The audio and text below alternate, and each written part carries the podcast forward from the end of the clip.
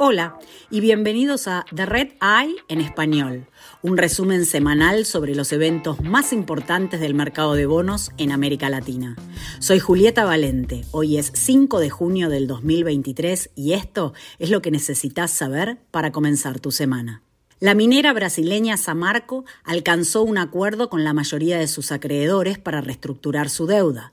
Los bonistas aceptaron una reducción del 25%, mientras que los accionistas Vale y BHP aportarán mil millones de dólares entre el 2024 y el 2031. Samarco emitirá hasta 3.500 millones de dólares en nuevos bonos no garantizados con vencimiento en 2031, a cambio de sus tres bonos en default. También en Brasil, el productor de cemento Intercement inició conversaciones con sus principales acreedores para solicitar una prórroga de 90 días para el pago de sus bonos mientras trabaja en una propuesta integral de reestructuración. La compañía tiene alrededor de 180 millones de dólares en deuda que vence entre junio y julio. La semana pasada, Fitch rebajó las calificaciones de la compañía AC y Standard Poor's las cortó a doble C debido al inminente riesgo de incumplimiento. En Chile, América Móvil y Liberty Latinoamérica llegaron a un acuerdo de financiamiento de corto plazo para su empresa conjunta Claro BTR. El dinero se utilizará tanto para gastos de capital como para capital de trabajo. En lo que va del año, Claro BTR recibió 600 millones de dólares de sus accionistas. También la semana pasada, Moody's recortó las notas de BTR a CAA1 debido a las restricciones de liquidez y a los débiles indicadores crediticios.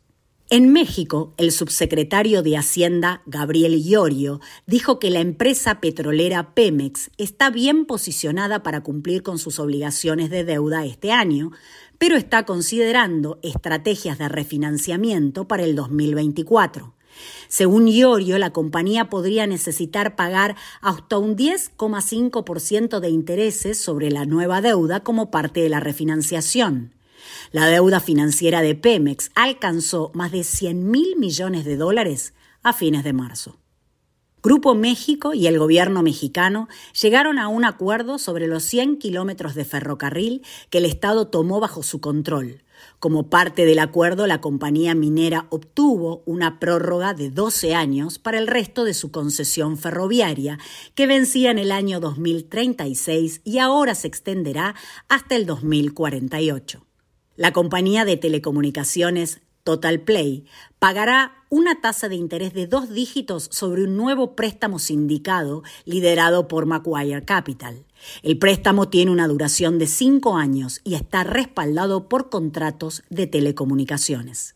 En Jamaica, el proveedor de Internet Digicel obtuvo la aprobación de sus bonistas para agregar 15 días a un periodo de gracia que venció la semana pasada para pagar los intereses de sus bonos con vencimiento en 2023 y en 2025. La compañía todavía está elaborando los detalles de una propuesta de reestructuración para reducir su deuda consolidada en aproximadamente 1.800 millones de dólares. Gracias por escuchar The Red Eye en español. Para obtener todas las últimas noticias sobre deuda en mercados emergentes, visite rewdintelligence.com.